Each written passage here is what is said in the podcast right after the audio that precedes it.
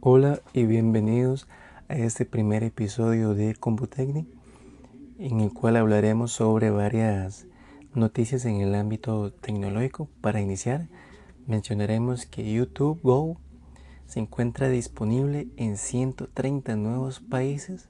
Eso sí, la aplicación está disponible únicamente para el sistema operativo Android. Básicamente, YouTube Go viene siendo como la versión light de la aplicación nativa de YouTube, pensada justamente para mercados o países donde la conectividad a Internet viene siendo con transferencias muy limitadas, donde básicamente poder reproducir un video en alta definición puede conllevar horas para la reproducción del mismo y una lentitud bastante grande. Pensando justamente en estos países, se ha lanzado YouTube Go, que les va a permitir a todos los usuarios de dichos países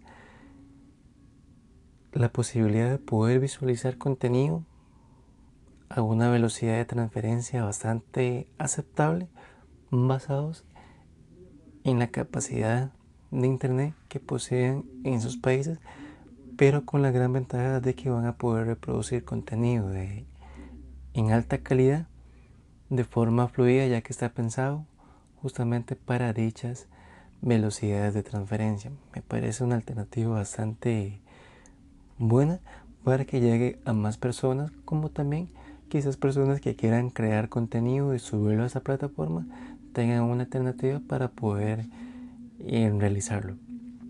Siguiendo con YouTube, ahora se encuentra compatible con el Apple TV, YouTube TV. Básicamente es el servicio de televisión convencional o por cable que ofrecen muchas empresas, pero YouTube TV se encuentra basada únicamente en Internet. básicamente, lo único que necesitamos es contratar el servicio que tiene un costo de 35 dólares mensuales. Con esta suscripción podremos brindarle acceso hasta 6 cuentas y poder disfrutar de canales como ABC, Fox, BBC, CNBC, Disney, National Geographic, entre otros 40 canales más. Y también es compatible, como bien dije al inicio, con el Apple TV, Android TV, Chromecast, Xbox One, como también algunos televisores modernos de distintas marcas que ya incluyen la plataforma. Eso sin mencionar que se encuentra disponible únicamente en Estados Unidos. Esperemos que esta nueva modalidad se pueda liberar a más países.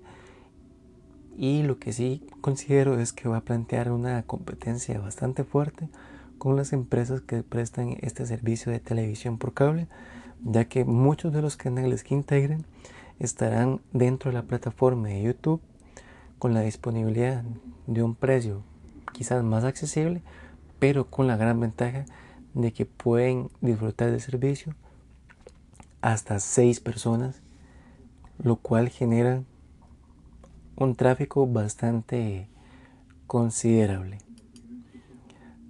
Adicionalmente, hablaremos sobre una aplicación bastante importante que se llama After Focus. Es una aplicación para el sistema operativo Mac OS, lo que hace esta aplicación es básicamente poder crear ese efecto bonito como borroso en las fotografías que se llama efecto bokeh. No importa el tipo de cámara que estés utilizando ni el tipo de lente, simplemente captura la pantalla, perdón, la fotografía, la llevas al ordenador y si tienes una cámara en la cual no puedas crear ese efecto, por, por ejemplo, en una cámara reflex con un lente de 50 milímetros con una apertura de 1.8, 1.4, 1.2, ese efecto bokeh queda extremadamente bien. Pero si la cámara que poseen no es de lentes intercambiables, este efecto está totalmente limitado. Pero ahora con esta aplicación ese efecto se podrá llevar a cabo sin ningún problema.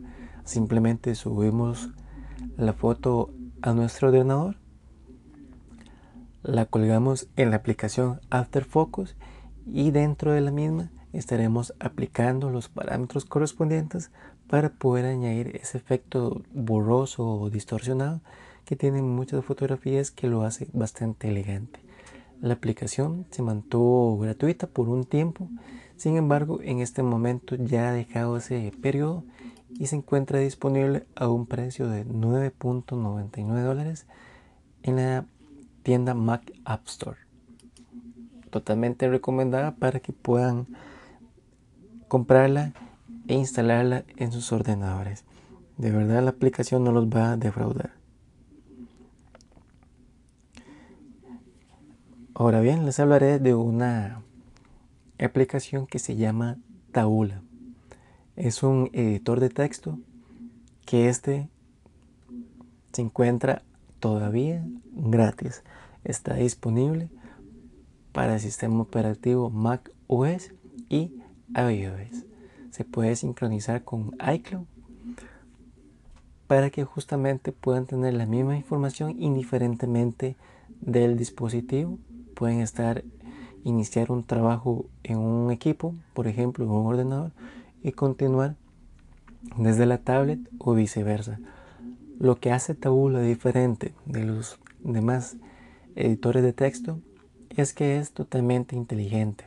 Por ejemplo, una vez que ya hayamos instalado la aplicación y vamos a titular X párrafo, automáticamente reconoce el título y lo va a crear en una letra negrita con un tamaño de texto más grande. Eso sí, tiene la capacidad de hacerlo bajo cierta cantidad de caracteres. Sin embargo, eso no es ningún problema ya que de forma manual podremos disminuir o ampliar el tamaño del texto a nuestra elección. Cuando iniciemos a crear totalmente el contenido en tabula, ya sea un párrafo, una oración, toda una frase, va a reconocernos totalmente la ortografía, donde las palabras llevan una tilde. De esta forma podremos automatizar y escribir con mayor soltura, ya que podremos confiar en que Tabula irá aprendiendo totalmente de nuestro idioma, de nuestra gramática, para así poder corregirnos y ahorrar tiempo. Adicionalmente, si queremos crear eh, algún texto con algún enlace, automáticamente lo va a reconocer, lo cual simplifica considerablemente el tiempo de escritura. Recordarles que la aplicación se encuentra totalmente gratuita para Mac OS y iOS, así que pueden acceder a descargarla que no se van a arrepentir.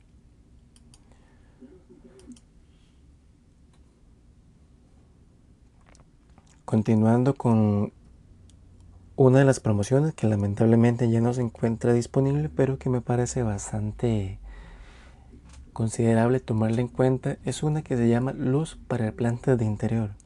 Muchos de nosotros tenemos plantas en el interior de nuestra casa que lamentablemente por cuestiones de tiempo y demás, olvidamos que las mismas requieren de luz solar para poder mantenerse vivas y resplandecientes.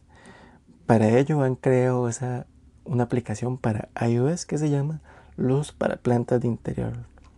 Lo que hace esta aplicación es básicamente es brindarnos algunos consejos para que la planta se mantenga siempre en una condición bastante aceptable y por medio de la cámara de nuestro smartphone en este caso un iPhone o un iPod,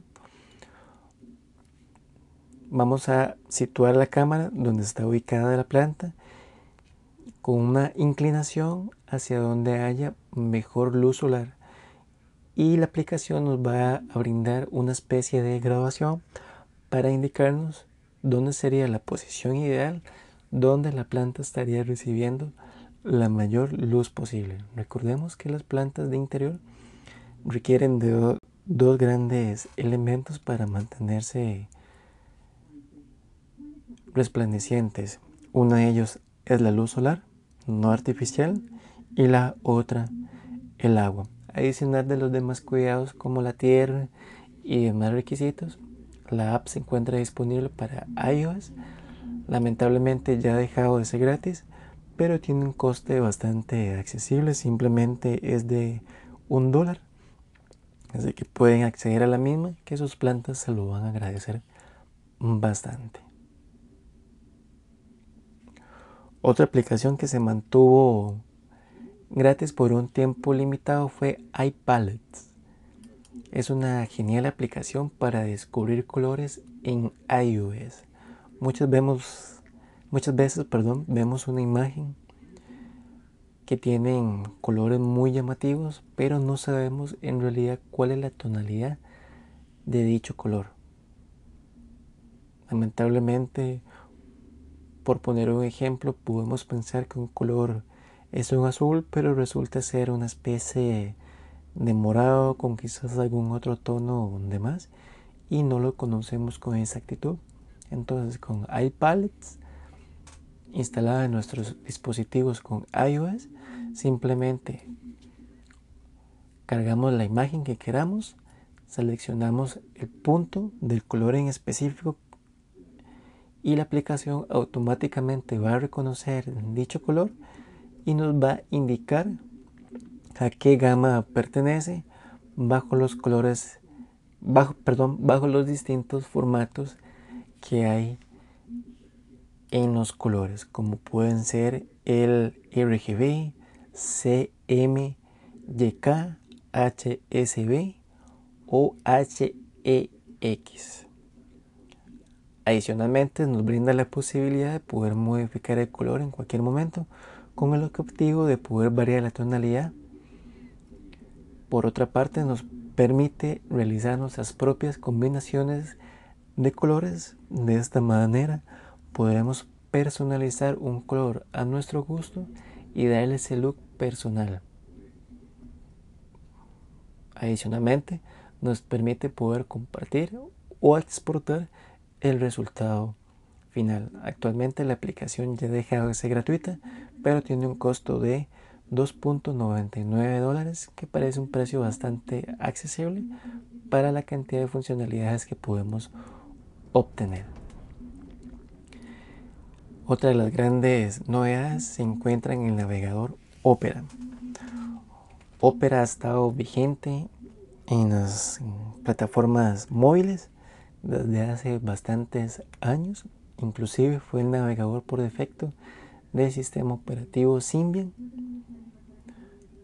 Estamos hablando de teléfonos con un sistema operativo bastante antiguo. Sin embargo, Opera supo mantenerse muy bien en el mercado y fue el navegador por defecto en muchos teléfonos que integraban este sistema operativo como también sistemas operativos propios como por ejemplo el Sony Ericsson en su momento, Motorola que también integraban Opera como navegador por defecto. Actualmente han transcurrido muchos años y Opera ha avanzado bastante en la modificación de toda su plataforma.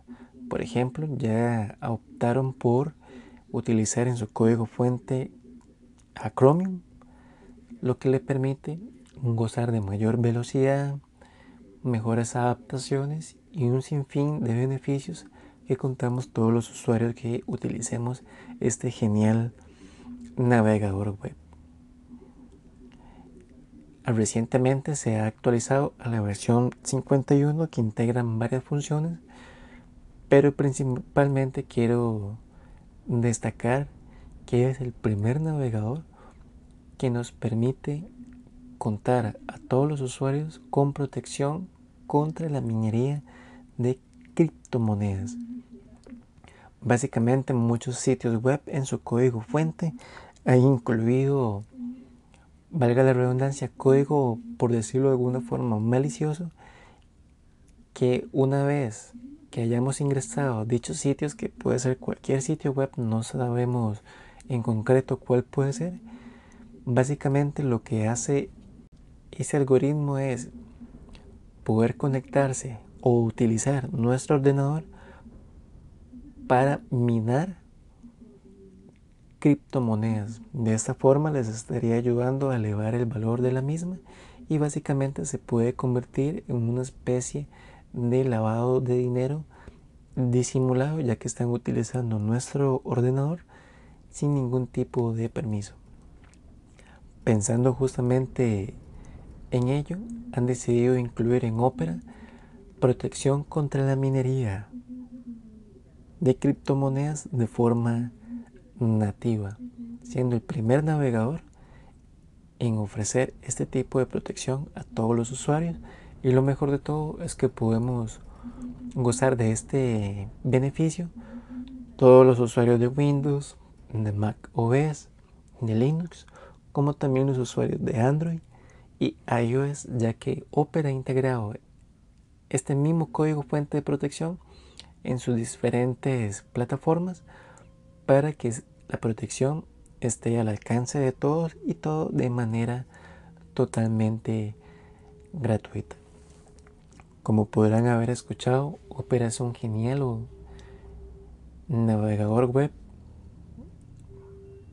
Es un navegador que yo recomiendo al 100%, que por mencionarlo lo he utilizado y lo sigo utilizando ya por cerca de 10 años y hasta la fecha no me ha defraudado en lo absoluto.